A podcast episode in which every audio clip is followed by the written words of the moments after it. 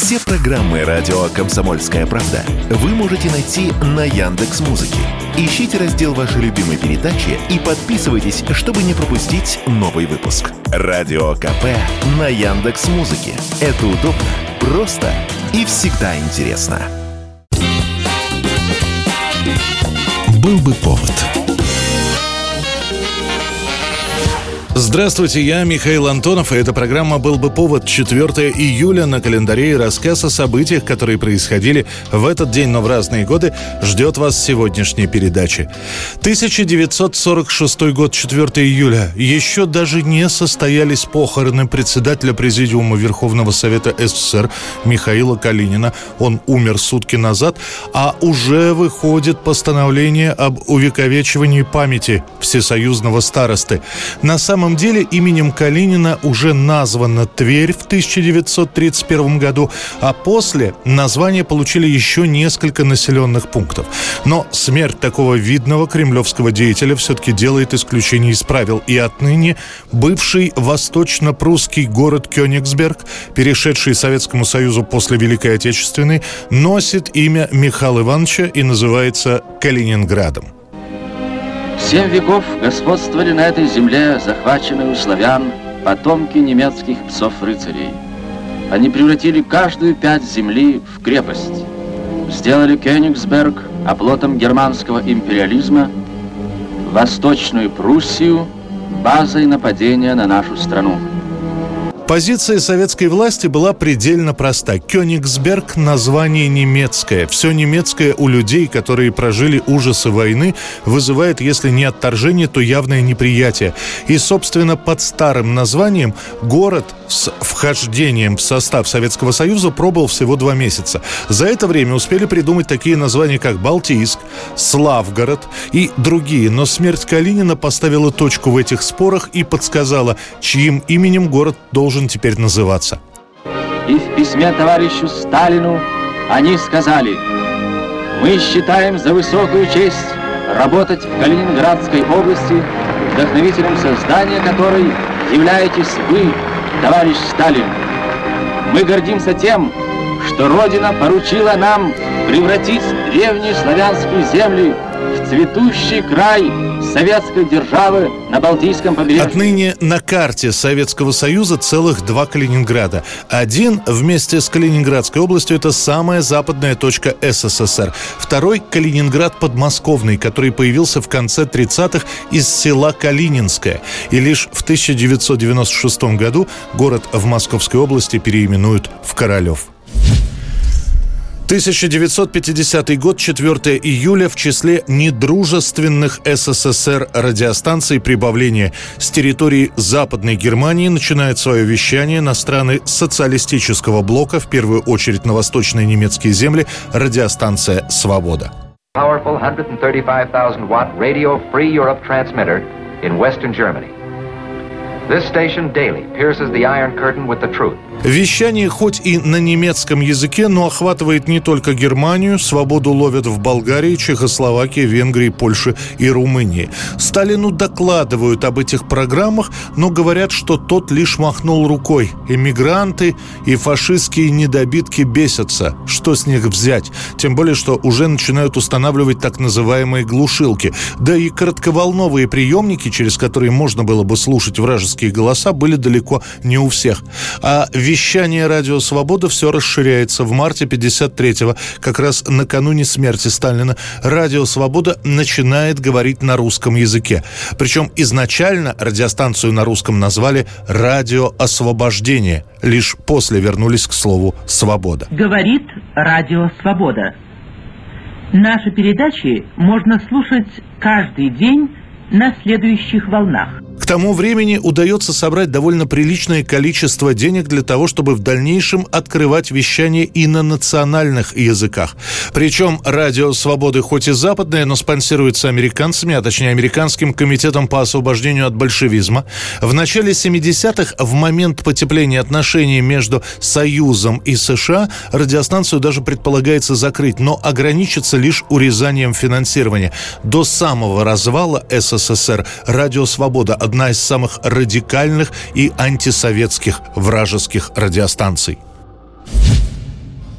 1958 год, 4 июля. В 50-е становится понятно, что Советскому Союзу, чтобы не отставать от Запада, нужно развивать не только космическую отрасль, но и самолетостроение. Причем не военное, а гражданское.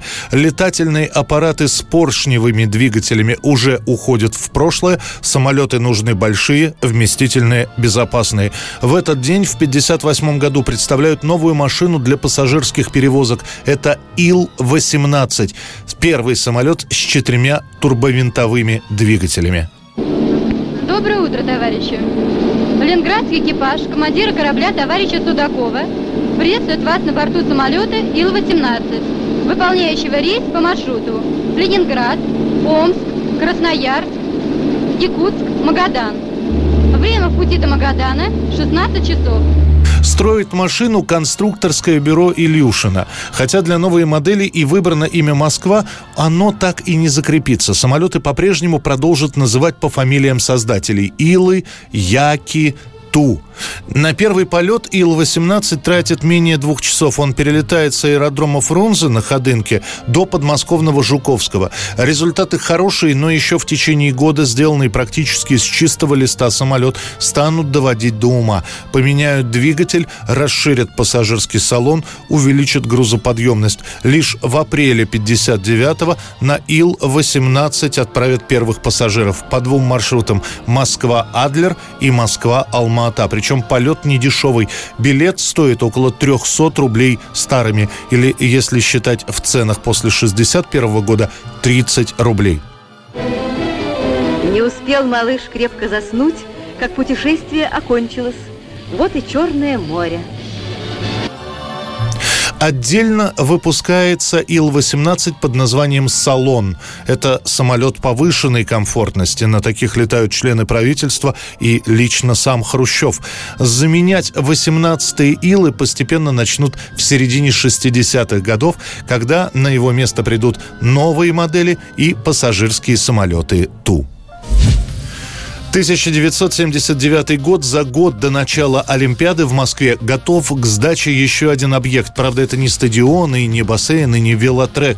Для гостей Олимпиады открывает свои двери гостиница «Космос», которая строится Советским Союзом совместно с Францией. Совсем скоро первоклассная гостиница примет участников летней спартакиады народов СССР – а в дни Олимпиады 80 здесь поселятся журналисты радио и телевидения. Космос по советским меркам гостиница высшего класса, по международным – 4 звезды. Строится космос ударными темпами с применением самых новейших технологий. Например, прямо на строительной площадке работает бетонный завод. Сам бетон разогревается инфракрасными облучателями, а вместо закладных деталей используются болтовые соединения. Все это позволяет построить здание на почти почти 2000 номеров за рекордные три года. Гостиница изначально строится как международная для иностранных гостей и иностранных же делегаций. Именно поэтому для обеспечения работы КГБ часть номеров космоса для негласного наблюдения, фотографирования и акустического контроля за иностранцами и их гостями оснащаются видео и фотоаппаратурой. Открывают гостиницу с помпой. Присутствуют члены Политбюро, французские бизнесмены. Перед ними выступают Алла Пугачева и приехавший в Советский Союз всего на два дня популярнейший в СССР Джо Дасен. Конечно, очень тяжелый был концерт и для Джо, и для меня, потому как э, он правильно сказал, что здесь не концерт, а действительно открытие гостиницы. 2000 год, 4 июля, как гром среди ясного неба для поклонников группы «Сектор газа» звучит новость о том, что в возрасте 35 лет в частном доме в Воронеже умирает лидер группы Юрий Клинских или Юрий Хой. Сегодня в Воронеже прощались с лидером скандально известной группы на советско-российской эстраде «Сектор газа» Юрием Клинских, больше известным под псевдонимом Хой. Несмотря на то, что пик популярности группы «Сектор газа» пришелся на середину 90-х, сама история смерти Юрия полна загадок. Никаких медицинских заключений никто не видел. Говорят, что они есть где-то у родных, но их никто не показывает. Расследование смерти Юрия мужчины в самом рассвете сил. Милиция не проводит. Говорят, что после осмотра милиционеры говорят, нет ничего криминального и все. Было известно, что в тот день была назначена съемка клипа. И Юрий должен был приехать на съемочную площадку на грим. Но когда он не появился через несколько часов, его стали искать и нашли уже мертвым. Версия о наркотиках или чрезмерной дозе алкоголя хоть и высказывалась, но так и не была подкреплена чем-то более серьезным. Тринадцатый и последний альбом группы «Сектор газа» с вокалом Юрия будет выпущен уже посмертно, через несколько месяцев.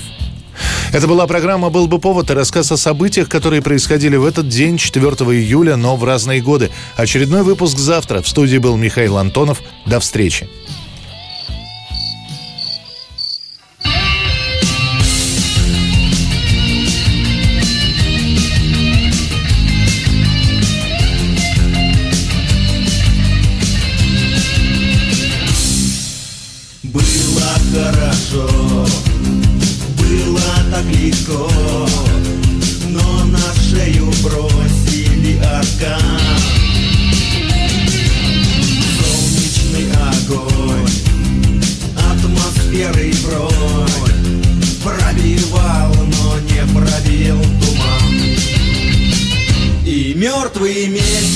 Еле освещает путь.